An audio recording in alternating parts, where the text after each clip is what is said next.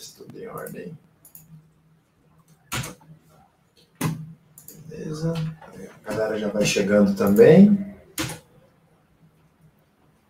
Ainda tô pegando o jeito dessas ferramentas, cara. A gente fazia, a gente fazia um programa na rádio. Um programa na rádio toda, toda sexta-feira, às seis horas da manhã. A gente gravava antes tudo. E aí começou a pandemia, a gente começou, não, tem que se adequar. Vamos, vamos ver o que a gente faz, tudo. Então, vou falar para você que de vez em quando eu ainda bato cabeça com as ferramentas. boto fé, boto fé.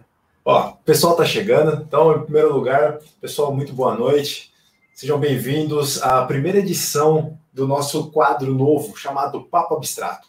Qual é a ideia do Papo Abstrato?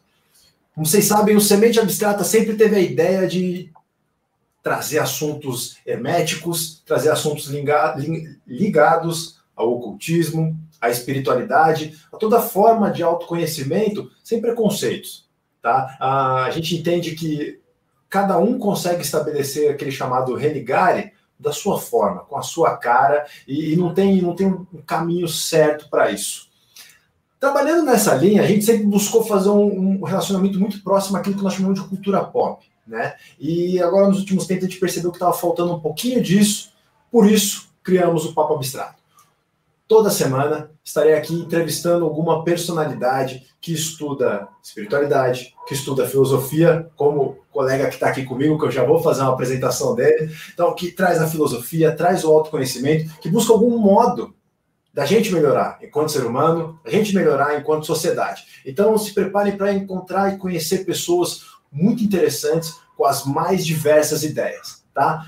Esse programa vai ser depois compartilhado em formato podcast nas redes de, de podcast, mas transmitiremos a gravação toda quarta-feira às 8 horas no nosso canal do YouTube, youtube.com/barra semente abstrata. Então, feito uma rápida introdução, hoje aqui, nessa oportunidade, eu tenho o meu querido parceiro aqui, Aldino Vilão, tá? O, o cara 10, um cara que no último mês aí começou a, a estrondar nas redes sociais. Tem uma. Eu vou já passar a palavra até para ele se apresentar, mas por que, que ele chamou a atenção? Qual que é a, o, o, lado bem bacana do, do Aldir? O Aldir, o nome dele é, é, Marcelo Marques, tá? Que o cara viralizou de um jeito muito legal, tá? Saiu no hype, né? Saiu no G1, saiu um monte de, de página bacana, simplesmente porque ele conversa sobre filosofia de um jeito acessível. Tá? Então, é, a gente, muitas vezes, tanto a espiritualidade quanto a filosofia, elas são revestidas de uma erudição, não sei nem se esse é o termo mais correto, mas de uma roupagem que ela torna esse tipo de conhecimento elitizado.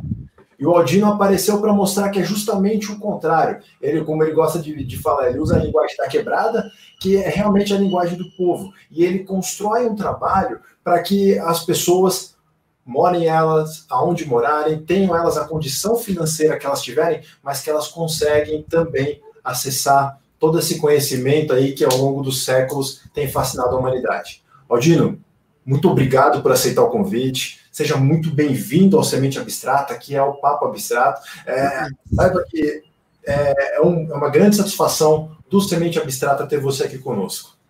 Pô, muito obrigado. Primeiramente, muito boa noite para rapaziada que nos acompanha. Um forte abraço, um cheiro a massa, tamo juntão.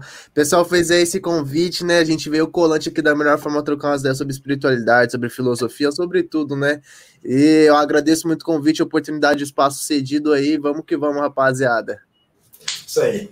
Meu velho, a primeira coisa, a, passa pro pessoal quais são seus canais Tá? Eu estou dando seu Instagram, seu YouTube, para quem te conhecer agora aqui também uh, e procurar e acompanhar seu trabalho. Pô, meu, meu, meu Insta e o meu Twitter é a mesma coisa, é Aldino Vilão, tudo junto, sem o, sem o tio. O canal no YouTube é Aldino Vilão mesmo, só que separado. E a página no Facebook também é Aldino Vilão. Pode procurar. É Aldino Vilão em todas as coisas. Só procura lá que você vai achar nós, tá ligado? Beleza. Ó, então vamos lá, vamos começar aqui. Acho que você é, é, é sabido tudo na, pelas páginas, pelo pessoal que compartilha seu trabalho, que você é um estudante de história. Antes de você falar do seu estudo de história, eu quero que você conte para a gente a sua história. Quem que é o Aldino? quem que é o Marcelo. É, conta um pouquinho da, da, da, sua história, do seu interesse pela história, do seu interesse pela filosofia, é, até o surgimento do seu projeto. Então, começou assim, né? Eu sou uma pessoa normal, né? Nasci em, perdão, nasci em bairro popular, nasci no fundo da casa da minha avó. É, eu morava numa casa de três cômodos, né? No fundo da casa da minha avó. Era minha mãe e meu pai, meu pai trabalhador, né? Trampou em vários lugares, tipo, desde cobrador de, de, de busão até entrar na firma que ele tá agora já faz 16 anos. E, tipo assim, é, eu sempre tive a vida, sei lá, normal, né? A vida de um brasileiro pobre comum, sabe? Eu estudei em escola pública, nunca tive luxo, sempre olhei os comercial na TV e sempre quis ter, mas não, não podia. Mas sempre fui muito sonhador. E, tipo assim, é eu comecei a me apaixonar por história desde que eu era criança, porque, tipo assim, é. Eu, eu sempre digo o pessoal aqui da minha cidade, os caras casco bico que o pessoal lembra, é que, tipo, tinha um caminhão de brinquedo do Paraguai, que era o dito do brinquedo. Ele ia lá pro Paraguai, comprava os brinquedos e vendia, tipo assim, a 5, 10 real, tá ligado? E sempre que minha mãe podia, ela comprava para mim uns dinossauros, tá ligado? Tipo aquele dinossauro que brilha no escuro, tipo 5, 6 reais o, o, o dinossauro. E ela comprava para mim. Eu, eu, fiquei apaixonado por dinossauro desde que eu era criança. Também entrei no hype que eu gostava muito de Power Ranger, tinha a temporada do Dino Trovão, pá. Então, tipo assim, eu comecei gostando da escola por causa de, de, de, história, por causa de dinossauro. Então é uma coisa que sempre teve dentro de mim, isso, sabe? E conforme foi passando os anos, tipo, lá. Lá na minha sétima, oitava série, eu comecei a me ver no lugar do meu professor de história, que eu tive é, história com um professor incrível, que é o professor Caco, e tipo assim, ele dava aula de uma forma incrível. Eu era apaixonado na matéria dele, da forma que ele explicava. E eu comecei a me ver no lugar dele. Eu me perguntava, tipo assim, mano, e se um dia fosse eu ali no lugar dele? E se, se um dia fosse eu ali, tá ligado? Aí essa ideia foi, foi amadurecendo, pá, cheguei no ensino médio, até quando eu tava no meu segundo ano, que essa ideia, tipo, começou a florescer, né? Que eu falei, não, mano, realmente, eu acho que se eu seguir a carreira de professor é um negócio bacana, eu acho que vira para mim, pá. E também foi no meu segundo ano que eu comecei na filosofia, né? Que eu comecei a ler, eu falo que eu meti louco, né? Eu comecei com os dois pés na porta, eu meti louco, comecei lendo, lendo Nietzsche. O primeiro livro foi O Nascimento da Tragédia. Não entendi porra nenhuma no começo, entendi a porra nenhuma. O que é filosofar com martelo? Que bagulho é esse? Nada a ver, tá ligado? E, tipo assim, é, eu adorava, eu adorava de verdade. E teve uma, época ali no meu terceiro ano de ensino médio que eu fiquei, mano, será que eu faço história? Será que eu faço filosofia? O que, que será que eu faço? Aí, mas a história, a, a, história se sobressaiu porque é uma paixão de infância minha, né? Hoje, hoje o pessoal me pergunta muito, ah, e o que, que você planeja depois da faculdade? Pensa em seguir carreira acadêmica, alguma coisa assim? Olha, o meu sonho mesmo, eu queria fazer uma pós em egiptologia, que eu acho incrível, eu acho maravilhoso. Hoje eu sou muito apaixonado pelo Egito Antigo, pela história antiga, o pessoal até fala, ah, mas você tem que falar sobre o Brasil, isso, aquilo, aquilo outro. Não, sim, eu acho o Brasil uma coisa essencial. Só que aquilo, né? Uma coisa é você achar uma parada essencial, outra coisa é você amar a parada. E eu, eu sou apaixonado por história antiga. Desde Mesopotâmia, Suméria, é, Assíria, Babilônia, Egito, todo aquele lugar ali, né, do, da crescente fértil, aquele lugar ali da, do, do Oriente Médio, cara, eu sou fascinado. Mas agora também tá entrando lá da filosofia, né, que eu também tô considerando em fazer uma pós em filosofia. Cara, você foi falando aqui, eu tava, eu tava só viajando aqui no que você tava contando. É, são duas coisas, então, que você, você trabalha muito próximo. É, a filosofia e a história. Tá? Antes da gente até desenvolver alguns outros assuntos, eu queria até já estabelecer um marco aqui que eu queria. Tô ficando gago. Eu queria que você contasse como que surgiu o projeto nos vídeos, da criação de conteúdo nas redes sociais. Ah, como que você chegou nisso? Eu sei que do nada, há um mês e meio, a jovem de Paulínia viraliza falando filosofia com a linguagem da quebrada. Várias páginas, várias páginas. Foi até muito legal quando o pessoal do Semente chegou e falou: se a gente trocar uma ideia com o Aldino, não sei se ele topa. E aí você rapidamente já falou, já se colocou à disposição. Cara, como surgiu agora de Marcelo para Aldino? Pô, então, é, o pessoal pergunta bastante isso, né? O meu canal, eu tenho ele, na verdade, há quatro anos, né? Eu comecei a fazer no vídeo de World of Warcraft lá em 2016, então faz um bom tempo que eu tenho o canal. Mas a, a, a parada de, de gravar filosofia, de traduzir os filósofos, né? Que o primeiro vídeo foi sobre o Karl Marx, foi uma coisa um pouco mais, tipo assim, é, eu tava numa, numa, meio que numa crise de, de, de, de criatividade, eu não sabia o que fazer, e no começo o, eu tava pensando, mano, acho que eu vou gravar um vídeo falando que o Brasil é um episódio de South Park, porque tá tão, tá tão louco as coisas, tá ligado? Mas é, eu pensei nisso, pai, tava rolando uns bagulho na minha vida pessoal, pai. Enfim, eu não consegui desenrolar um roteiro da hora para aquilo, eu não consegui é, é, ir a fundo naquela ideia. Aí, num dia qualquer, eu falei, mano, e se eu fizesse um vídeo zoando, falando sobre Karl Marx, explicando as teorias deles, e postasse, tá ligado? Tipo, como, sei lá, um, o vídeo da semana que eu postava. Eu postava, tipo, um vídeo por semana, um vídeo a cada duas semanas. Dependia do meu humor. Aí eu falei, não, beleza, eu vou gravar. A minha intenção era fazer um bagulho de comédia, né? É, que o meu canal ele sempre foi muito de comédia, pá. Até hoje eu tento manter essa essência de um bagulho mais engraçado. E quando eu fiz isso, eu peguei, gravei o vídeo, olhei, eu falei, caralho, esse bagulho parece uma videoaula, ficou muito didático. Aí eu falei, mano, eu vou postar, vai que, né? Vai que, não sei, vai que. Aí postei, aí que viralizou, aí que os caras compartilhou, eu falei, tá porra, é nada. Aí o bagulho foi acontecendo, várias fitas acontecendo, o bagulho foi que foi. Eu falei, eita porra. Aí nós chegamos no que nós tá hoje, né, cara? Viralizou, viralizou. É. Cara, que, que demais isso. E, e aí nisso eu, eu faço até uma, uma colocação, Dino, se você me permite, que isso é uma coisa que falta hoje. Né? Falta hoje isso no mundo, porque, primeiro, que é o, é acesso à informação, né?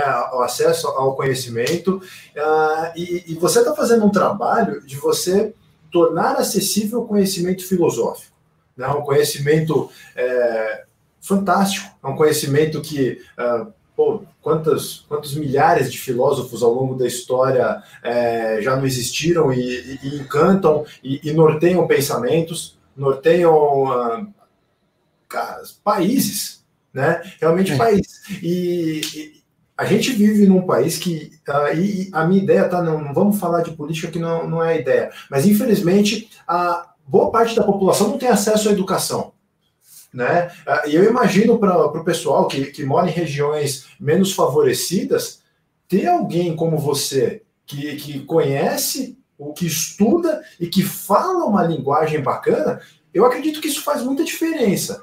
Como que você enxerga isso? O, o impacto que você tem para a galera que mora né, nessas regiões, o, o modo que você consegue influenciar, o modo que você consegue colaborar com essas pessoas? Cara, foi um bagulho muito louco, porque de algumas outras lives, outras galera que eu troquei ideia, os caras falaram, mano, você tem noção de quantas bolhas você furou ao mesmo tempo? Você tem noção de, do, do, do, do dos tabu que você quebrou, de, de tantos muros que você derrubou numa pancada só, de tantos coelhos que foi numa cajadada só? Eu falei, porra, porque, tipo assim, os caras, mano, você quebrou o elitismo acadêmico no, no, no da filosofia, você quebrou a barreira que, que, tipo assim, elitizava esse conhecimento para rapaziada de quebrada, e você mostrou que sim, a filosofia não, não precisa ser uma coisa erudita, não precisa ser uma coisa empetecada para ela ser entendível. Ela não precisa ter palavras difíceis para que ela seja uma prática, para que as pessoas precisam entender ela. Então, tipo assim, os caras falaram, mano, você quebrou muitas bolhas, você conseguiu conectar dois mundos que não se conversavam, tá ligado? E eu vejo muito comentário nos meus vídeos, tipo assim, a galera falando assim, mano, é, tava desanimado de estudar, você me fez é, é, estudar de novo, puta, fazia muito tempo que eu não lia um livro, você foi lá, eu fiquei instigado, eu fui procurar e comecei a ler o livro do, do filósofo que você falou.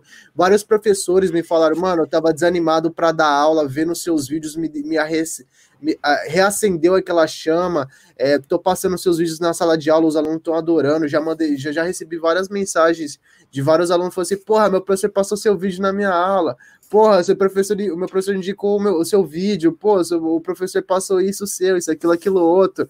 E vários professores também falam: porra, meus alunos estão tudo pedindo vídeo seu, posso passar? Eu falo, mano, pode, para a sala de aula pode de boa, não tem problema se for passar em sala de aula. Então, tipo assim, tá, foi um bagulho muito louco, né? Pegou a galera, tipo, de, desde a galera, tipo, de ensino médio que tá estudando para Enem, quanto pros quebrada mesmo, pra rapaziada, quanto pros professores, quanto pra galera mais acadêmica, mano, o bagulho, tipo, foi. Bateu e foi longe, foi longe pra caralho. Cara, e muito provavelmente é, é só o começo. É, é, realmente é só o começo. Ah, porque imagina o seguinte: no mundo, especificamente no Brasil, a população pobre é a maioria. É, é a maioria. É, então, você levar esse tipo de conhecimento, e você é quase como se colocasse uma tecla SAP. Nesse tipo de coisa para essa galera, é você levar conhecimento, é você dar ferramenta para que cada um pô, tenha uma vida mais consciente, uh, ou que consiga batalhar pelos seus objetivos, ou que consiga questionar alguma coisa que não concorda. É, e eu, eu falo até para você pelo seguinte: uh, eu, eu comentei contigo antes do programa, eu sou graduado em Direito, e, e vou ser muito sincero, eu tenho certeza que eu não consigo conversar em nível de igualdade contigo sobre filosofia. Tá sobre filosofia, joga real para você. É, e isso que eu acho bacana. E isso realmente que eu acho muito importante.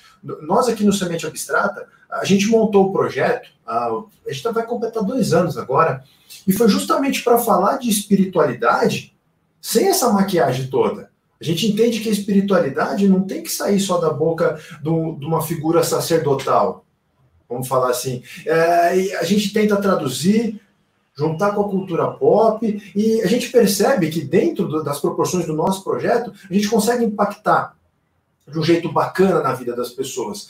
Só que ainda é uma quantidade muito pequena de pessoas que, que querem falar sobre espiritualidade desvinculado de religião. No seu caso, não, cara. No seu caso, filosofia é o dia a dia, todo mundo, todo mundo tem um momento de reflexão, todo mundo tem um momento que está questionando alguma coisa. Ação. Um... Cara, e, eu, eu, assim, eu fico, eu fico feliz pra caramba, pra caramba de ver isso. Que na hora, até conversando com a galera, o pessoal da, da nossa equipe de Semente Abstrata, o pessoal olhou e falou: ó a cara desse brother. Ó o tamanho, ó, o impacto. Então, eu acho que é um trabalho muito louvável, isso que você faz. E aí, a partir do momento, então, que o, o seu vídeo você disse que ele viralizou quando uma outra página começou a compartilhar o, o vídeo do. Foi do Nietzsche ou do, do Marx? Do, do, primeiro foi do Marx, depois do Nietzsche. Foi uma sequência, né? Primeiro eu postei do, do, do, do Marx, depois veio o Nietzsche, aí virou bola de neve. E aí, depois disso, você falou que você começou a trabalhar até um pessoal que te dá um suporte. Né? Aí, isso. professor, como que como que está funcionando isso hoje, Adinho? Então, eu tô com o. Eu, eu pego, vou atrás do material, eu leio, porque, tipo assim, muita gente me pergunta sobre muitos filósofos que até eu ainda não li, tá ligado? É, tanto pelo teu 18 anos ainda, não, não li todos os livros ainda, não tenho. Tipo assim, o meu tempo de vida mesmo não, não, não me permite ler e compreender a profundo tantos filósofos. Mas é, agora eu tô com dois diretores que são meus dois parceiros de, de um projeto com o pessoal da Fundação Casa e um pessoal da, do, de duas escolas que são de periferia, e eu tô gravando uns vídeos, tipo, umas aulas para eles, para eles passarem em sala de aula. Estamos com uns projetos bacanas conversando com essa rapaziada. E, tipo assim, é, ao mesmo tempo que eu gravo vídeo de didático para eles, eu utilizo esse material no meu canal.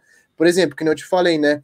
Hoje eu postei um vídeo sobre Maquiavel, falando sobre toda a filosofia política de Maquiavel, e eu já, eu já tinha conhecimento do livro do príncipe, já sabia como é que era as teorias, a questão do amar e ser temido, etc, né?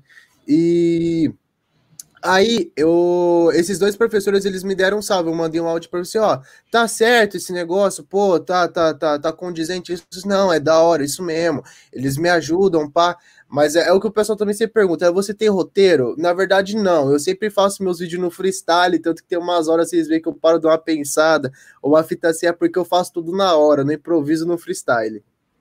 Cara, ah, pior que você começou a falar de Maquiavel aqui, eu comecei a, a, Eu tive que segurar uma risada, mas eu não consegui, porque eu passei um vexame grande na faculdade de Direito por causa de Maquiavel, né? Ah, no primeiro ano da faculdade, o professor pediu para fazer um trabalho sobre o, o, filme, o livro, né, do George Orwell, 1984. Não sei se você tá ligado. Ah. Que tem aquela ideia do Big Brother e tal. E, e aí ele pedia para fazer uma análise crítica desse livro relacionando alguns filósofos. E aí eu meti no meio do, do, do trabalho ali, né? deixei o trabalho para fazer na última hora, primeiro ano de faculdade, só Miguel. E aí, ligado, trabalhando, não, é, já como dizia é, Maquiavel, os fins justificam os meios, e ele nunca falou isso. Não, não existe ideia, é, ele essa frase atribuída a ele. E aí eu tomei um esculacho do professor, eu tomei um esculacho do professor que vamos falar assim, é, é aquele é, é um é, é, um chacoalhão, não que, que eu tenha tomado jeito depois disso, mas são alguns jargões que as pessoas criam e que às vezes associam aqueles filósofos, né? E me fala uma coisa, o que, que seus pais acham disso aí? Cara, ah, tipo assim, os meus pais eles sempre foram meio, tipo assim, até um pouco receosos na questão da licenciatura, né? Eles sempre me questionaram bastante, pô, mas é realmente isso que você quer, pá? Você realmente gosta desses negócios de humanas, de história, pá? Não sei, que eles sempre é, tiveram esse diálogo comigo. Mas eu sempre fui firme, falei, não, eu quero fazer história, isso, aquilo, aquilo, outro. Hoje que eu tô fazendo esse trabalho, meu pai, o, o meu avô, minha mãe, todo mundo da minha família tá acompanhando e falou assim, porra, mas você é inteligente demais, pô. Por que você não tá falando isso pra nós, tá ligado? Às vezes até minha mãe dá risada, ela fala, nossa, eu vejo os vídeos do meu próprio filho, não entendo nada que ele fala, tá ligado?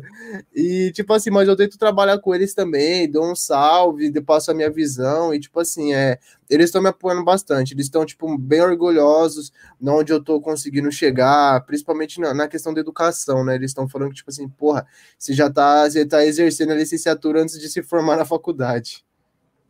Pode crer. Cara, que, que demais, que demais mesmo. E uma outra pergunta que eu queria fazer para você, Aldino.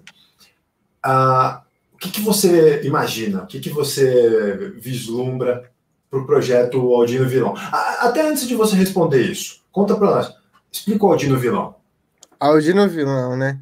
Porra, tipo assim, Aldino na verdade é um apelido meu de internet, né? Aldino é um Pokémon, no caso, né? Um Pokémon da quinta geração, é um bagulho mal fofinho. Pá. Eu falei, mano, é, naquela época eu adotei esse apelido lá em 2016. E tipo assim, tinha a rapaziada da PDW, o Olem Babaev, o Thiago Porto, o Andrezinho, forte abraço para eles. E tipo assim, é, então, cada um tinha seu apelido, tá ligado? Cada um tinha o seu apelido.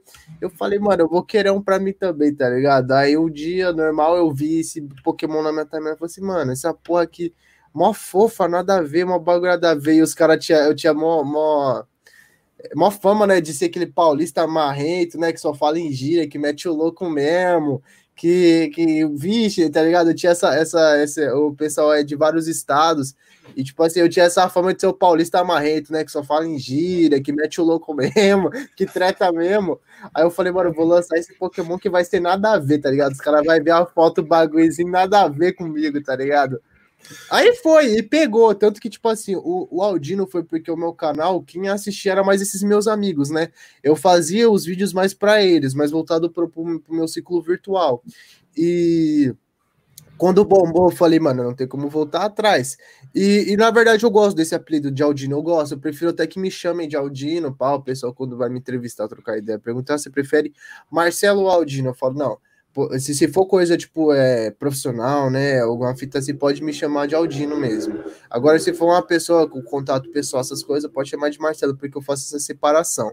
O vilão vem porque, né, toda quebrada, os caras tiram nós de vilão, né? Os caras tiram nós de vilão, que, que isso, aquilo, aquilo outro, por causa da questão do crime, enfim. Eu falei, mano, eu vou ser o vilão do conhecimento, vou lançar um 5-7 no conhecimento elitista dos caras, vou dar uma de Robin Hood, tá ligado? Vou pegar dos caras e vou distribuir pra favela o conhecimento, entendeu? Aí eu junto o áudio no vilão. Que demais, cara. Que... É, mas, é, é, e pô, faz todo sentido, porque, cara, o conhecimento tem que estar ao alcance de todo mundo.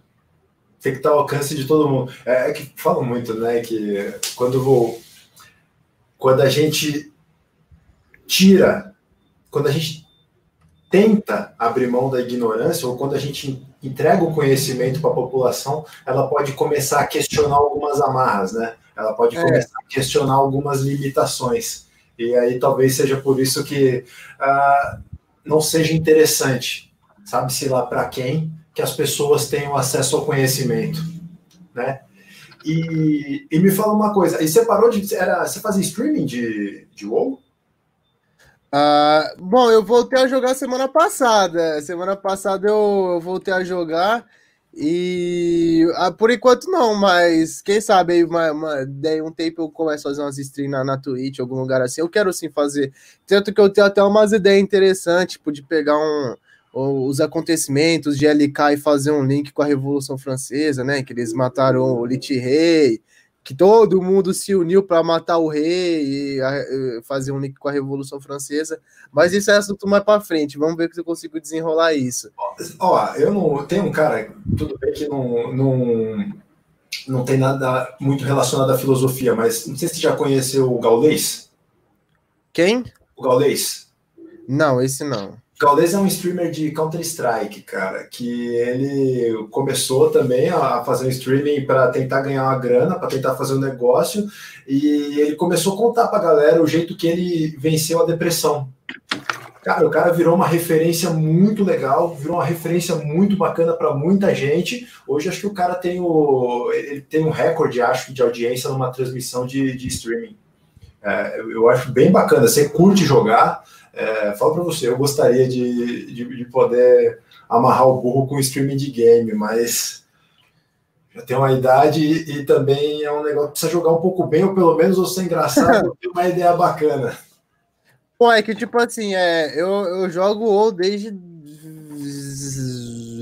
Eu, eu lembro que eu comecei a jogar ativamente, né? Que a, com a assinatura, né? Eu lembro que foi em 2015, 2015, eu não, não, não me esqueço, que a mensalidade ainda era 15 reais, era baratinha. Eu pegava, eu juntava minhas moedinhas, tudo que eu ganhava ali um real, isso, aquilo, aquilo, outro, fazia um corre ali, outro, juntava meus 15 reais e pagava no final do mês uma mensalidade. Então eu já tenho uma historiazinha no WoW aí, eu fiquei acho que um, dois anos sem jogar. É, eu fiquei ano passado inteiro sem jogar, voltei agora.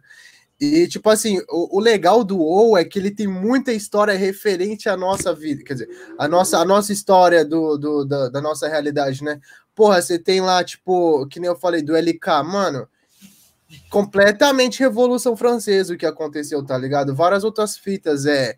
O, no Cataclisma você tem o acontecimento que o Garrosh joga a bomba em Teramor, que dá para fazer o link com, a, com as bombas de Hiroshima e Nagasaki, tá ligado? E tem, tem várias fitas, tá ligado? Tem várias coisas dentro dos games que dá para fazer, dá para trazer um material didático com isso, dá para fazer uma referência bacana. É, é que eu sou mais LoL mesmo, eu jogo LoL também, mas o LoL foda é que não, não tem tanta lore assim para explorar tanto a fundo. Quer dizer, agora tá tendo, mas não tô tão ligado. Lá eles trabalham mais, talvez, um pouco a história de cada personagem quando ele é lançado, mas ele não tem um, uma, um desenvolvimento constante igual o WoW, né? Isso, é que o WoW já tem um universo, né? O WoW tem, tem, cosmologia, tem conceito ético, tem moral, tem várias fitas. Então é, o WoW é um pouco mais profundo, né? Sim. E o, o pessoal até mandou uma pergunta. Aliás, quem está acompanhando com a gente, ó, tem aproximadamente 58 pessoas acompanhando a gente agora na transmissão ao vivo. Se vocês tiverem alguma pergunta para o Aldino, tá, algum comentário que vocês queiram fazer com ele, manda que a gente solta aqui na pode tela. Pode mandar, pode mandar, manda para nós aí. Tá. Deixa eu te fazer uma pergunta, ó. Até um dos comentários, que foi até a Mari que mandou para a gente aqui, ó. Ela falou para você comentar um pouquinho com a gente é, aquele vídeo que você fez na alegoria da caverna, relacionando com o beco. Ah. Como, como que você teve essa sacada para fazer esse vídeo? Pô, porque assim, né? Quando. É, foi o que eu imaginei. Quando, quando eu pensei no, em traduzir o mito da caverna, eu pensei, cara, tem que ser uma coisa que a gente tem no nosso dia a dia. Então, o muro, toda a favela tem, tem, tem a rua sem saída, tem, o, tem a viela, tem lá o seu beco com aquele muro enorme, que normalmente é onde fica a biqueira.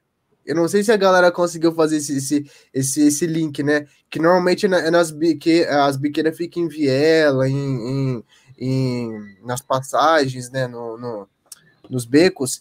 E, tipo assim, a, a, questão do sair também da, da, da caverna, de sair da, da, da, viela, é às vezes você largar também essa vida que não, não te traz felicidade, é uma vida que você com, com, constantemente corre riscos, você corre risco de nunca mais ver sua mãe, de você perder sua vida, de você ser preso, de você afetar outras pessoas. Então, eu, eu também pensei nessa interpretação. Eu acho que mais a galera que é do corre, a galera que é de quebrada, pode ter tido essa visão, tá ligado?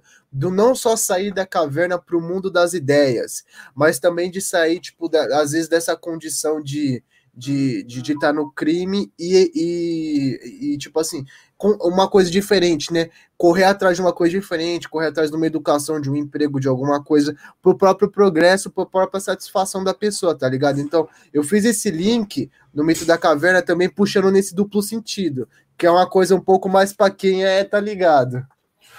Aí, numa ideia de que aquela vida que elas possam enxergar como algo pleno, talvez seja muito mais uma ilusão do que uma vida possível que elas possam encontrar. Isso. Isso, porque né, você tem a, as figuras que ficam passando na, na, na caverna. Você tem lá é, a, a, as sombras, né? E as sombras é tudo que, que, que te oferece, nem né? droga, mulher, é, bebida, é curtição, arma, é perigo, vida, vida do crime. Então, tipo assim, tudo isso são sombras. E você acha que aquilo é real, você acha que aquilo é a vida, você acha que aquilo realmente é o que é. Só que é muito além disso é muito além. Por isso que eu falo, isso foi um link que só quem é da quebrada soube fazer. Só, só realmente quem é do, do, do corre vai saber como é que é, porque as sombras não é só é, a questão tipo da ilusão do, do mundo físico, é também a sua condição. É a sua condição como, como no seu estado social, no seu estado, tá ligado? No, no, no, no que você se encontra. Então é, é uma coisa um pouco. É, é bem, bem além do que às vezes a galera consegue interpretar. Ó, é, é, então, nisso que você comentou agora, uma pergunta bem abstrata para você, mas para o Aldino, o que é real? O que é real para mim? Boa pergunta, boa pergunta. Eu acho que o real é, é você correr, você ir na sua correria, você ter um objetivo em mente. É você ter um foco, um objetivo em mente, correr atrás dele e se orgulhar e se orgulhar de você ter conquistado ou você estar tá na correria por aquilo. Mesmo que você é, não, não. Por mais que pareça um sonho, né? Parece muito idealista isso. Mas eu acho que nada te torna tão real quanto um objetivo. Nada te faz sentir mais vivo, mais existente na vida do que você ter um objetivo para você correr atrás. Então, acho que para mim, você ir na sua correria e você ter metas e objetivos e você fazer o seu, para mim é você é, é, isso é ser real. Isso é isso é ser, ser existir para mim e não, e não precisa ser tipo assim correr tipo ah, no sentido de dinheiro no sentido de, de amor. Não mano às vezes você só quer conquistar sua paz. Aí você vai numa jornada espiritual em busca disso você vai numa jornada de autoconhecimento em busca disso. É, a, a correria que eu digo não é não, não é necessariamente material mas ela pode ser transcendente. Ela é uma coisa que, que não, não, não é especificamente é um objeto que você precisa conquistar, mas é uma, é, é, um, é uma coisa, é um fim, só que você valoriza os meios que você procura isso. E os meios que vão te provar que você que o, do que vale a pena, do, do, do que é real, os meios que comprovam a realidade. Cara, já, já valeu, já valeu. Já valeu essa nossa conversa. É, Olha, valeu. Uh, você sabe que, que recentemente eu comecei a fazer um, um, um, grupo de discussão. Depois começou a pandemia, que o pessoal começou a conversar tudo online, que não dava para encontrar pessoalmente. É, a gente começou, juntou um, um, grupo de amigos e a gente começou a trocar ideia sobre isso, sobre sentido, qual que é o propósito. E, e conversando com mais algumas pessoas, isso que o, o Aldino entende como o que é real, Cara, eu já reparei que é uma minoria que já se fez essa pergunta. Quase ninguém para, se olha no espelho e fala assim, ó, qual é o meu objetivo? Qual é o meu propósito? E como você comentou, independente de questão material, mas eu vejo que as pessoas não se perguntam, por que, que eu acordo todo dia? As pessoas ficam tão apegadas a uma ideia, vou acordar, vou trabalhar, ou eu vou estudar, eu vou minha responsabilidade, chegar em casa, vou ver a novela, o futebol na TV e, e vou capotar. Um dia depois do outro. Faz sentido isso para você? Eu não sei se você concorda com esse ponto de vista, mas as pessoas simplesmente elas não se fazem essa pergunta. Cara, é isso que você falou. Eu acho que as pessoas elas estão se transformando em robôs, né? Você você se coloca numa condição tipo vou acordar, vou tomar um banho, vou tomar duas xícaras de café, uma xícara de café, vou sair, vou chegar no ponto de ônibus, vou fumar um cigarro, vou entrar no ônibus, vou ir no meu serviço, vou bater o cartão, vou conversar com meu amigo, vou começar a trabalhar, vou bater o cartão de novo, vou sair por horário de almoço, vou voltar, pá. Então você fica programado para uma coisa. Você fica programado tanto quanto quando acontece um, uma ocasionalidade, né, um evento random da vida, quando acontece algum imprevisto, isso te fode completamente porque você fica tão focado no seu roteiro, no, no, no, no seu script, na, na, sua programação, que se dá um erro no seu sistema, você não está preparado para corrigir esse erro. Por menor que seja, por menor, tipo assim, você acordou cinco minutos atrasado, você não vai conseguir tomar o seu café. Você vai ter que ir direto pro pão de ônibus. Puta, o dia para você já não vai ser mais o mesmo. Você já não vai conseguir fazer a sua rotina. Até você ficar doente, até acontecer um imprevisto mais grave, é, o menor dos detalhes até o maior dos erros, cara, é, ferra completamente essa rotina mecânica, essa rotina é, de robô que a gente tem hoje em dia. Então é um negócio muito louco. Para mim, isso, isso, isso não é viver. Isso simplesmente é cumprir uma função, não é nem existir. Você está cumprindo uma função, porque você nem se questiona da sua existência. Você está cumprindo uma função, você está cumprindo uma função no, no capitalismo, você está cumprindo uma função social, você está cumprindo uma função. É só isso, a sua existência se limita àquilo. Você acorda, você faz o seu, o seu, o seu, o seu tradicional e você volta, você dorme e assim vai. Para mim, isso é rotina de robô. É sobreviver, né? Ó, uh, eu tô vendo que o pessoal agora começou a mandar algumas perguntas para nós. Aí eu queria só, antes de fazer mais uma pergunta, entrar mais um assuntinho e a gente deixa as perguntas, solta as perguntas da galera para você. Uh, meu velho, quando a gente te fez o convite para participar desse programa aqui com a gente, é, a gente falou, ó, dá uma olhada na nossa página, vê se faz sentido. E aí eu lembro que você comentou, pô, da hora, vocês falam de espiritualidade, de emetismo, ocultismo, não sei o quê. Eu quero, eu quero conhecer um pouco de qual que é a relação do Aldino com espiritualidade. O que, que você estuda, o que, que você curte, se você não curte, é, como que é isso para você? Pô, se eu falar pra você como que eu comecei a estudar ocultismo, você vai dar risada. Eu comecei a estudar ocultismo, eu, eu, é, é, foi a mesma fita da, da filosofia, eu meti os dois pés. Eu comecei pela Goetia, cara. Eu comecei a estudar, a estudar ocultismo pela Goetia, porque eu lembro que tinha um anime, que é High School DxD, que, tipo assim, ele é um anime totalmente ocultista. Ele é, uma, ele é um anime 18, ele é um anime meio pesado, que tem, tem morte, tem sangue, tem, tem, tem várias fitas, tá ligado? Tem temas adultos. Só que, tipo assim, ele tem uma profunda raiz no ocultismo. Ele trata dos 72 demônios, que são os 72 pilares goéticos, os 72 anjos cabalistas, a, toda a questão mitológica, várias fitas, tá ligado? E, tipo assim, eu lembro que eu comecei com 13 anos, eu pesquisava lá o nome do, do, do, do, das personagens, dos personagens, até que eu pesquisei o nome de uma personagem e foi me redirecionado numa página daquele site, acho que é o Cultura, se eu não me engano, não sei nem se, se esse site existe mais.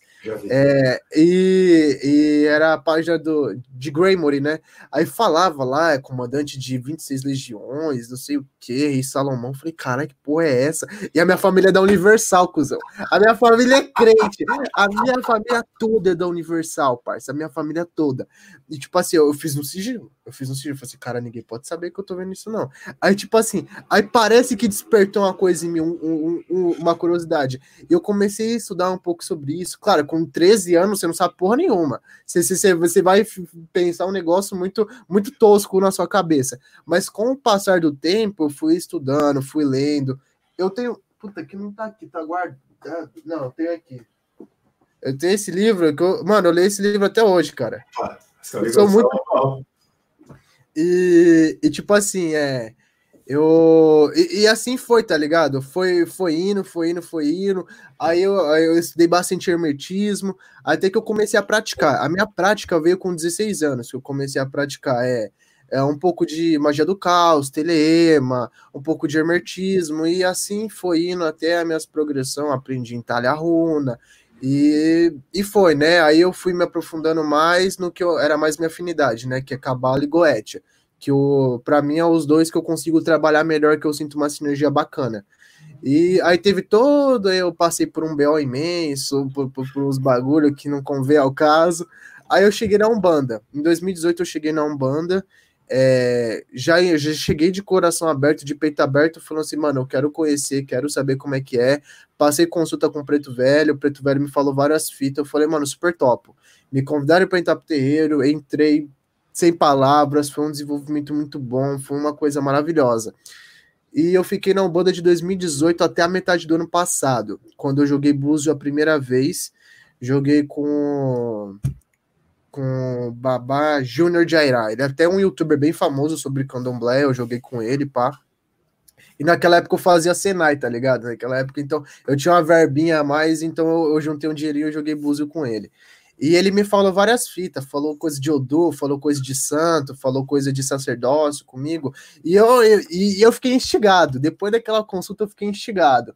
Aí, pá, mas como ele, ele era do Rio, agora ele tá vindo para São Paulo, mas como eu sou aqui do interior, eu não conseguia ter um contato com ele.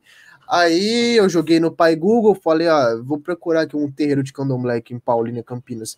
Na minha cidade não tem, mas tem aqui em Campinas que é do lado. E eu achei, marquei uma consulta de búzio com o pai de santo lá, que é o pai Gita. Benção, pai, Montumbá. E, tipo assim, fui, perguntei para ele, ele me explicou, falou as mesmas coisas que o outro babá falou, falou até um pouco mais. E me convidou para entrar na casa, super aderi. No começo desse ano eu raspei, raspei para algum, fiz santo. E foi até o período que eu fiquei, tipo, se vocês olharem no meu vídeo, o meu último vídeo acho que eu postei em dezembro. Depois eu postei só em março, porque foi o tempo do meu quelê, né? Foi o tempo que eu fiquei de preceito. E eu sou super envolvido com O que, que, é isso? É, aí, me perdoe a minha ignorância, eu conheço muito pouco a respeito. É, o que, que, é isso? É, é, é uma formação que você passa lá dentro? É, o, o, é que, tipo assim, a diferença do candomblé e da Umbanda, principalmente, é porque o candomblé é uma, religi uma religião iniciática. A gente tem rituais, a gente tem coisas no candomblé que a gente não pode falar, a gente só fala para quem é do candomblé para quem é raspado. Certo. Não é, também não adianta a pessoa frequentar uma casa de candomblé ela não raspar. Você só realmente é oficializado no candomblé depois que você entra e, e faz o santo e raspa a cabeça. E foi o meu caso no começo desse ano que eu entrei, raspei, fiz todo o procedimento, foi muito bom, foi a melhor experiência da minha vida, evolui muito. Cara, eu entrei de um jeito e saí de outro. Eu, outra pessoa, minha personalidade refinou muito, as minhas ideias. É, o meu ori, a gente fala que o ori ele fica equilibrado, né? Que ori é uma palavra para cabeça em Yorubá, a, na, na, a língua da Nigéria. O meu ori saiu equilibrado. Eu consegui equilibrar a minha cabeça. Então, tipo assim, foi uma jornada espiritual muito boa para mim. E só, só, só me acrescenta, só me acrescenta mais e mais, eu sou muito grato. Todas as noites eu agradeço a Babá Miexu e Babá Miogum por tudo, porque sem eles eu não seria nada. Ou seja, nesse processo a gente pode falar que ah, você encontrou a sua verdade. Sim, sim, porque assim, como eu disse, né, desde os meus Desde que eu nasci até os meus 15 anos, eu frequentava a Universal. Eu frequentei, fiz parte do, do grupo de jovens, enfim, sempre fui bem envolvido. Só que ali, a partir de algum momento, eu comecei a me questionar, fui vendo se era o que eu queria para minha vida. É, eu comecei a ter uma autoavaliação minha. Eu cheguei à conclusão que eu não queria aquilo. Saí, fui criticado, fui muito criticado. E dali eu comecei a praticar o ocultismo. De quando eu comecei a praticar o ocultismo, eu fui batendo em várias portas, fui testando coisas diferentes, fui, mano, eu estudei até alquimia, estudei Paracelso, estudei várias fitas, mano. E. Você que, curte, você que curte mangá, você já viu o Full Metal Alchemist? Cara, Fullmetal Alchemist eu, eu, eu, assisti bem pouco. Tipo assim, é que eu não gosto muito de, de, de anime mangá de luta. Eu sou mais é, eu sou mais romance, uns bagulho de dia a dia de escola. Eu gosto uns bagulho da hora, assim. É bem excêntrico, né? Eu sou uma pessoa muito excêntrica.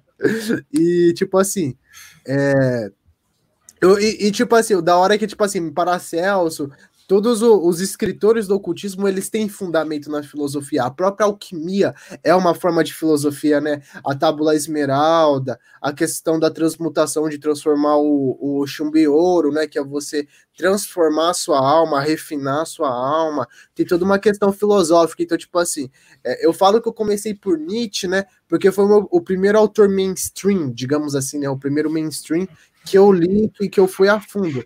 Mas se pegar desde o ocultismo, a gente tem vários escritores que são filósofos e ocultistas, né? Sim. Sim, é, e isso eu acho que é uma, é uma das coisas mais, mais legais. Uh, eu, eu tenho um lado também bem. Eu, eu gosto, eu, todo dia eu leio um mangá, a maior parte, já cansei de, de digitar no Google é, anime, ocultismo, anime, magia. Pô, vários, tem vários. Essas coisas, porque é, você vê o, o pessoal. Parece um desenho, né, um negócio que você não dá nada, e, e tem uma, umas mensagens. Nossa, o, o simbolismo, né? O, o, enredo por trás, porra, é um bagulho super baseado, um negócio bem aprofundado, mano. O anime, depois te passo até o nome, é High School DxD. Cara, ele é super baseado em ocultismo, super, super mesmo, tá ligado? Tem várias referências, desde, até, desde a Lister Crowley até, até realmente a Goetia, tá ligado? Que é mais o enfoque. Você viu aquele novo, o Midnight Gospel? Não é um anime, é o Midnight Gospel do Netflix? Putz, esse daí eu não cheguei a ver, não. Você tá ligado Hora de Aventura? Tem que passar ah. no Cartoon Network? É o mesmo desenhista. Chama The Midnight Gospel. Eu mando depois para você no, no, no WhatsApp. É... O, cara, o cara pegou podcasts de um maluco com, com que ele entrevistava várias pessoas e ele transformou isso num episódio. E um ele conversa com um cara que era um ocultista, ocultista fazia magia cerimonial, umas coisas assim. Se eu não me engano, em 1994, ele e mais duas pessoas foram presas porque mataram, acho que uma criança ou alguma coisa assim, e pelo fato de eles serem ocultistas, numa cidade bem religiosa, pequenininha, foram os caras. E aí, os ah, caras foram foi presos, acusado foram, injustamente. Foram injustamente, foram condenados à morte, e aí parece que gerou toda uma comoção, um monte de gente entrou e depois os caras foram inocentados. Mas o simples fato dos caras estudarem magia, estudarem ocultismo, essas coisas, quase custou a cabeça. Não? É, é, muito o que acontece no nosso Brasil também, né? A gente teve o caso em 2012, 2013, se eu não me engano, que a, uma menina de 12 anos, foi 9 ou 12 anos, eu não me lembro ao certo, foi apedrejada no Rio de Janeiro só porque tava de turbante com gay e roupa branca, tá ligado? É, esse negócio de intolerância religiosa é o mundo inteiro que pratica. Então, é, eu, eu, conversei com você né, sobre algumas pautas que eu não falo, mas a, acho que a única bandeira realmente que eu levanto, que eu tenho propriedade para falar, é sobre intolerância religiosa, tá ligado? É, eu já passei muito, já tive parentes meus que já queimaram roupa branca minha de ir no terreiro, simplesmente por, por eu ir no terreiro com aquelas roupas. Já, já tive muita abordagem na rua, já fui. É, eu sou até um pouco receioso em alguns casos de, de falar que eu sou do candomblé, porque eu já vi nitidamente muitas vezes do jeito que a pessoa me trata antes de eu falar e depois de eu falar. A pessoa fica com ar, tipo, nossa, ele é da macumba, nossa, tá, tá ligado? Os caras têm um receio. E, tipo assim, é foda. Então é uma coisa que eu já passei, que eu já senti na pele, que eu tenho vários episódios que eu posso relatar. Já sofri até agressão. Já sofri até agressão física por, por, por professar fé afro, tá ligado? E, porra, foi mó fita isso daí, tá ligado? Mas já passou, graças a Deus, já superei muito. Mas eu continuo batendo nessa tecla, é uma bandeira que eu levanto e que, tipo, eu vou até o final por causa disso, tá ligado? Só, é uma bandeira que eu, que eu assumo a luta, que eu assumo de verdade. Não que as outras eu fique isento, mas essa é uma coisa que eu já passei que eu tenho propriedade para falar. Sim. E, e, isso é bem engraçado, né? Porque você é um cara que estuda, faz seu trabalho, você está abrindo mente de milhares de pessoas. Eu estava olhando aqui, até estou com, com a tela aqui aberta. Você tem vídeo com mais de 225 mil, 227 mil visualizações. É, e seu vídeo não foi aberto, e mesmo se fosse aberto por causa de piada, não, seu vídeo foi aberto, seu vídeo é curtido por gente que curte a sua ideia, que curte. E você vê, você tem sua religião, você tem sua filosofia, você tem a sua pessoa. Por que, que as pessoas não prestam atenção no valor do, do ser humano que você é, no que você consegue prover para a sociedade e simplesmente só pelo fato de você eh, vestir uma religião diferente de outra pessoa, elas preferem atacar com preconceito, atacar com ignorância. Exatamente. É, a pessoa vê mais o que você professa como fé, como seu particular, do que quem você é realmente. Elas te julgam por um caráter religioso. E um dos maiores problemas é que as pessoas não sabem nada da religião. Os caras não sabem nada de como é que é a, a, a, ética, a moral do candomblé, da Umbanda, não sabe como é que funciona um trabalho, não sabe como é que funciona uma gira, não sabe como é que funciona um ebó, não sabe como é que funciona um xirê, uma festa de orixá, não sabe nem como é que funciona um fundamento de caridade, não sabe como é que funciona o fundamento de amor em primeiro lugar na religião, não conhece nada. E já sai tacando o terror, já sai falando que só faz maldade, que, que só faz merda, que, que só mata bicho, que só faz isso, que, que, que, que é o diabo, que é isso, que, que, que aquilo outro. A pessoa não conhece. Então, é uma hipocrisia, é uma cegueira com um ódio muito grande. Ah, e até, então eu quero fazer um gancho com uma pergunta que o pessoal mandou ali já para você. O que é o bem e o mal para você, Aldino? Cara, o bem e o mal para mim é um limite. O bem é, é até onde é um limite particular. O mal é um limite externo. O bem é até onde você se sente confortável aí. O bem é, é uma é, é até onde a ação vai te, te, te fazer bem. Porque o bem para mim não é você fazer o bem pro próximo e esquecer você. O bem para mim não é isso. Isso, isso você tá, tá se, se afligindo, você tá se atingindo, você tá desviando a dor. Você tá deixando uma pessoa feliz, só que você tá infeliz. Isso não é felicidade. Felicidade para mim é uma coisa particular. É uma coisa que você conquista. A, o mal é uma coisa que atinge as pessoas, é uma coisa que você faz. É uma coisa que você externiza, seja uma ação, uma palavra, um gesto, é uma ideia. O mal é uma coisa externa, é uma coisa que você faz, que você pratica. Agora, o bem é uma coisa interna, é uma coisa com você, entende? Nossa. Ah, ó, é, você sabe que eu, até enquanto você estava conversando, eu estou olhando já para preparar a próxima pergunta. A galera é só elogio, o pessoal está mais elogiando do que fazendo pergunta. Ah, mas tem outra aqui que eu encontrei que eu achei bem bacana. É...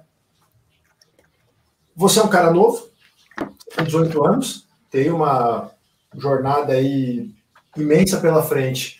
É, o cara fez a seguinte pergunta: Como você entende a construção de uma civilização? Como que eu entendo a construção de uma civilização? Eu acho que é, um, é quando os indivíduos cooperam. A construção de uma civilização depende da, da, da, da interação das pessoas, depende da interação sua com fulano, com ciclano, com beltrano, com Luiz, com Márcio, com a com a Ana, com a Júlia, com a Beatriz, depende da sua relação. Uma relação de produtividade. Uma relação de vocês vão construir casa, vocês vão construir coisas, vocês vão agrupar coisas, vocês vão plantar coisas, vocês vão colher coisas, seja tanto no sentido físico quanto no sentido metafórico da palavra, né? No sentido de, de, de plantar é, boas coisas, escolherem boas coisas das suas relações. Então, a construção de uma civilização, para mim, nada mais é do que fruto da relação entre as pessoas. Vamos supor, se, se todo mundo aqui, vamos supor, todo mundo tá assistindo a live, a gente fosse para uma ilha deserta, a gente desembarcasse numa ilha deserta, a gente poderia começar a viver em sociedade, a gente poderia viver de uma forma primitiva, de uma forma tribal, ou a gente poderia construir uma civilização, onde cada um ia fazer uma coisa, onde cada um ia fazer, ia ter a sua tarefa, e com isso todo mundo vai vai, vai estreitando, vai é, aumentando os seus laços de, de, de, de socialização, né? Seus laços com o próximo. Massa, massa.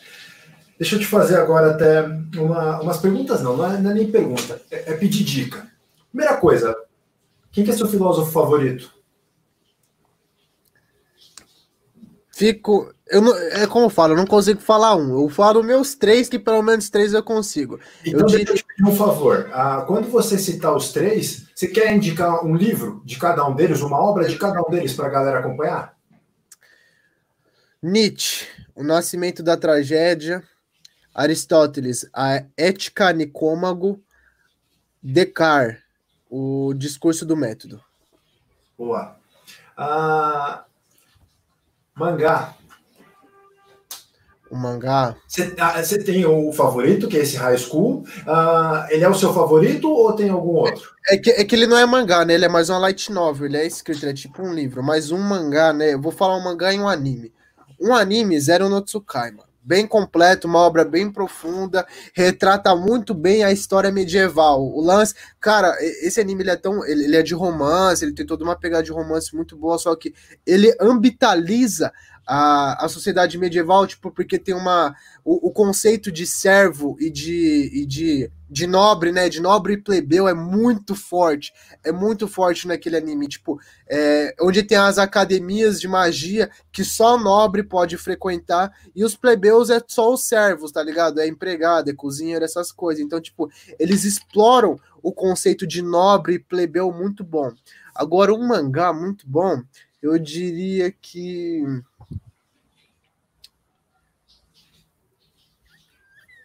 Ah, vou falar, um que eu tô acompanhando, tô gostando muito, é Kaguya-sama Love's War, que é um anime de romance também, só que ele é, ele é mais de comédia, só que ele tem umas pegadas meio, meio, meio sério em alguns momentos, tipo, tem, um, tem, tem alguns plots que se eu falar vou dar spoiler, que, que, que é um assunto bem sério que que explana bastante a questão da, de crise de, de adolescente, tentativa de suicídio, é, é, ansiedade, desvalorização, não aceitação do corpo. Então, tipo assim, eles conseguem trabalhar em alguns desses, desses, de, desses temas bem delicados e corriqueiros da, da, da, da, juventude, né, da adolescência, de uma forma muito boa e muito, muito, muito light, de uma forma bem tranquila, sem ofender ninguém. Você já viu o Evangelho? Porra, Evangelho eu nunca consegui terminar, não, parceiro. Dizem que o Evangelho é muito. Muito. Ah, Blow Mind. Mas. Eu tô ligado mais ou menos como é que é, né? Do, do, do, do dos anjos lá, da briga de robô, pá, mas eu terminar nunca terminei, não. Muito bom, cara, tá louco. E Naruto, você gosta? Cara, eu gosto de Naruto. É, eu e meu pai, a gente assistia muito quando a gente era criança. Eu lembro que o meu pai ele comprava DVD pirata de Naruto. Tipo, ele, a gente juntava, tipo, 15 conto, vamos lá, 15 conto. A gente comprava, tipo, cinco temporadas de Naruto, tá ligado? A gente comprava Naruto clássico inteiro de um cara que vendia DVD do Paraguai, tá ligado? Aí nós ficava maratonando, tá ligado? Essa era a minha diversão. Terminou? Terminar, terminei, só que eu pulei os fillers, né? Que eu não, não tenho saco pra assistir filler, não. Bom, eu, eu terminei pelo mangá. Ó, vamos lá, tem mais umas perguntas que o pessoal deixou aqui para você. É, Aldino, como é que você enxerga o papel da morte? Papel da morte?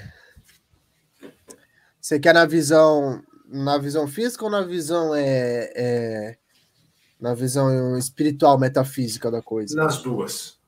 Cara, na, na visão física, eu acho que ela é mais uma coisa natural, né? A gente é um processo que todos nós vamos passar e, de conscientização.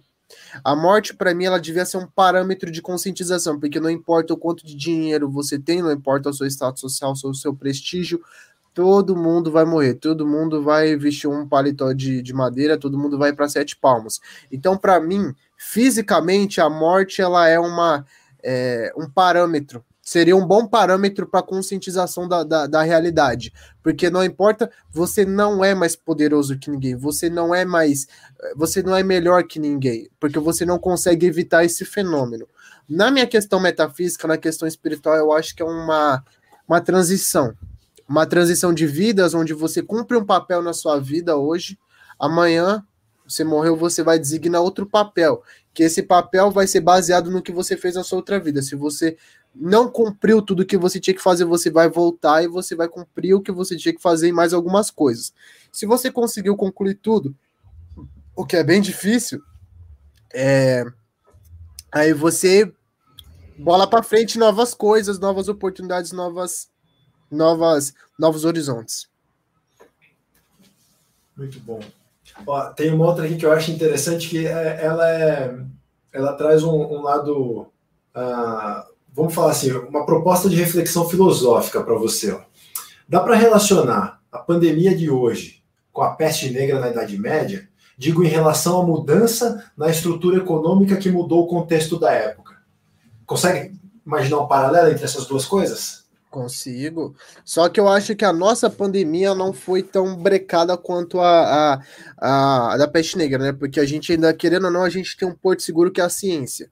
A gente tem uma tecnologia avançada, a gente tem pesquisadores dedicados, a gente tem toda uma questão é, de medicina avançada que nos dá um porto seguro. Na, na era medieval, não. Na era medieval é só Deus. É só Deus, só Deus, que Deus tenha misericórdia, tá ligado?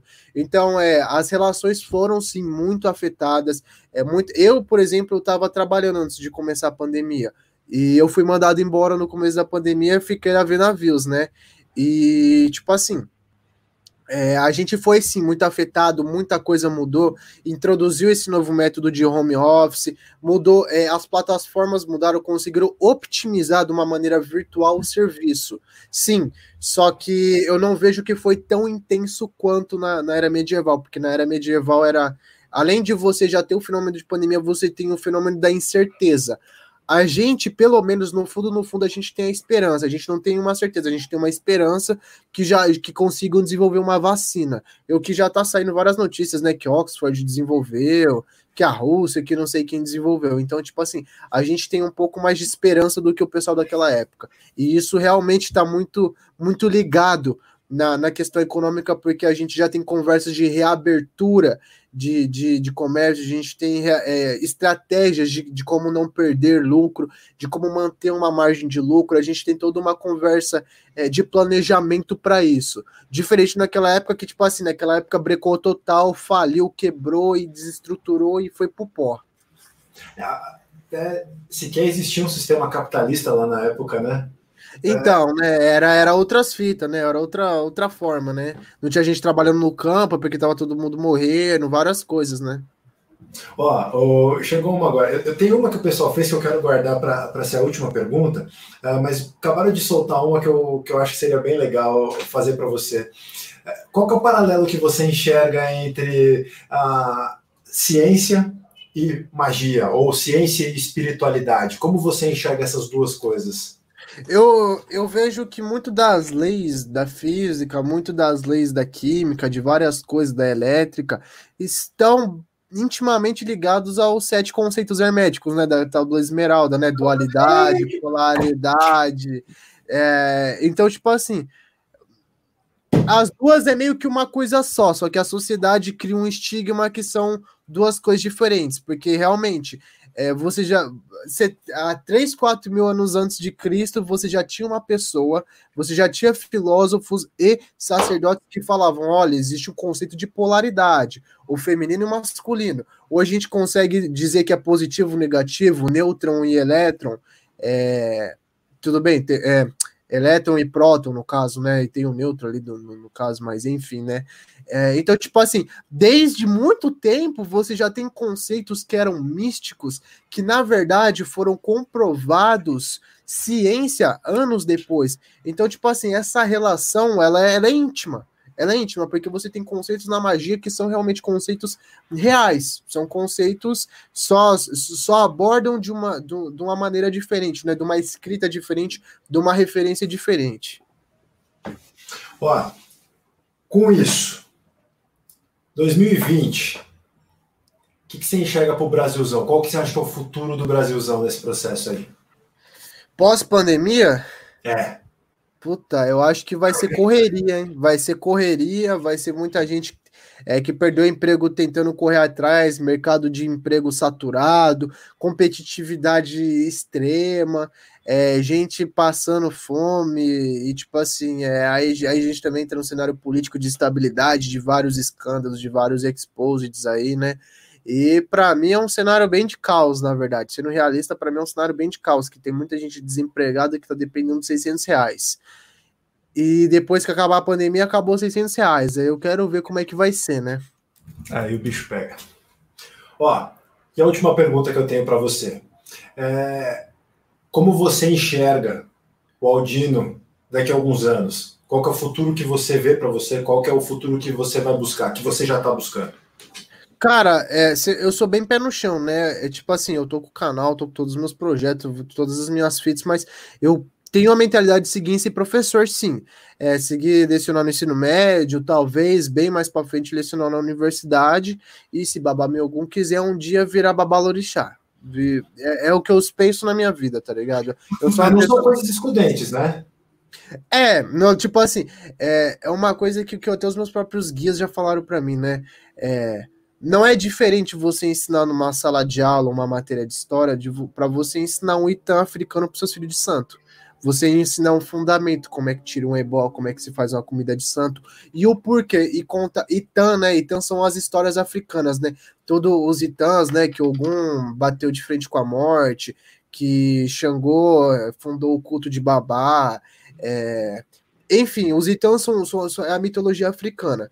E não é diferente você exercer o cargo de, de sacerdócio no candomblé de você ser um professor. Porque é, é, até mais intenso, né? Porque é aquilo que eu digo. Professor, ele é professor das 7 até as 5. Das 7 às 5 ele é professor. Pai de santo é pai de santo da meia-noite à meia-noite. Se uma pessoa bate na sua porta 3 horas da manhã, prisão tirar um ebó de abicu, você não tem escolha. Você tem que tirar ebó daquele cara urgente 3 horas da manhã. Não tem como esperar. Então, ser pai de santo é um trabalho integral. Mas se for para ser da minha caminhada, se for para ser do meu destino, super, super, super aceito. E, e eu sou bem pé no chão com isso. Tudo bem, tem toda a questão do canal, de como vai desenvolver. O pessoal tá falando que eu tô revolucionando a educação, que eu sou, que eu sou a reencarnação de Paulo Freire, enfim. Mas é, os meus planos são bem pé no chão, na real. Mas eu planejo sim continuar com esse meu trabalho na internet também. Cara, mas olha que curioso, porque você vem de uma base uh, cristã, né? Bem, bem, bem tradicional zona mesmo, assim, bem, bem, perdoe o termo, mais restritiva, né? E, e você enfrentou isso para você encontrar o seu caminho. Ah, você, na brincadeira, a reencarnação de, de, de, Paulo Freire, justamente num período que ah, quem me perdoe também o que eu vou falar aqui, mas quem estuda sabe quem foi esse cara, sabe a importância que esse cara tem na educação, sabe o reconhecimento que esse cara tem. Mas justo num período também que o próprio Paulo Freire é tão atacado. Então, você, cara, tenho certeza que você vai ter uma jornada muito bacana, uma jornada muito bonita, com muitos desafios, mas até aí eu acredito que se não tiver o desafio não vai ter graça.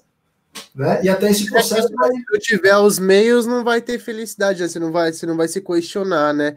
Para a sua existência, né? Então a caminhada, por mais que seja difícil, tem que existir, né? Senão não tem sentido. Sim. Ó, acabamos de passar aqui de uma hora. Cara, eu, tô sem palavras para agradecer você, Aldino. Eu tô realmente sem palavras. Estou é, muito feliz pela oportunidade de conversar isso com você. É, eu tô, enquanto estou conversando com você, eu estou vendo as mensagens do grupo, eu estou vendo aqui o WhatsApp. É, só o pessoal falando assim: nosso moleque é demais, o cara é fantástico, é, ele fala fácil e ele tem opinião, ele tem ideia. Ah, brincadeiras à parte, mas não deixe isso subir a sua cabeça. Ah, não. Você que você é um cara, você é um cara de ideia, é, faça bom uso disso, porque você é o tipo de pessoa que com certeza já está fazendo, mas você pode fazer o mundo um lugar melhor. Tá? Eu queria muito uh, te agradecer e antes da gente encerrar, eu queria pedir para você passar uma mensagem final, para você dar o seu salve para o pessoal. Pô, eu só eu passo uma mensagem para esse pessoal, tipo, pra, na, eu queria bater muito na tecla de, de, de consciência na, na, na, consciência no sentido de não desanime. Não desanime se você está passando por um problema, não desanime pela questão da pandemia, não desanime pela pela questão econômica, não desanime de nada. Vai na sua correria, procura é, a sua paz, procura a sua felicidade, vai na sua jornada, tá ligado? Vai na bota disso, vai conquistar o que é seu por direito, vai conquistar o seu estado de espírito, vai conquistar é, a sua jornada. Faça a sua jornada interior, faça a sua jornada espiritual, faça a sua jornada de felicidade. E não deixe nenhum, nenhum fator externo atrapalhar isso. Porque depois que você consegue conquistar isso, depois que você consegue se achar, depois que você consegue falar, pô, pronto, me encaixei, estou feliz onde eu estou. Acabou. É aquilo, se enraiza e árvore enraizada é difícil de derrubar. Demais.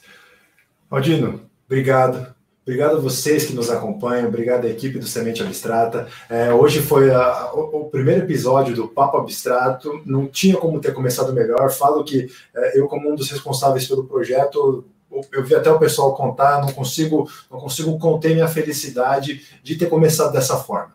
Obrigado, grande abraço, Aldino, grande abraço para todos vocês e até a próxima semana. Um forte abraço, cheirão amasso.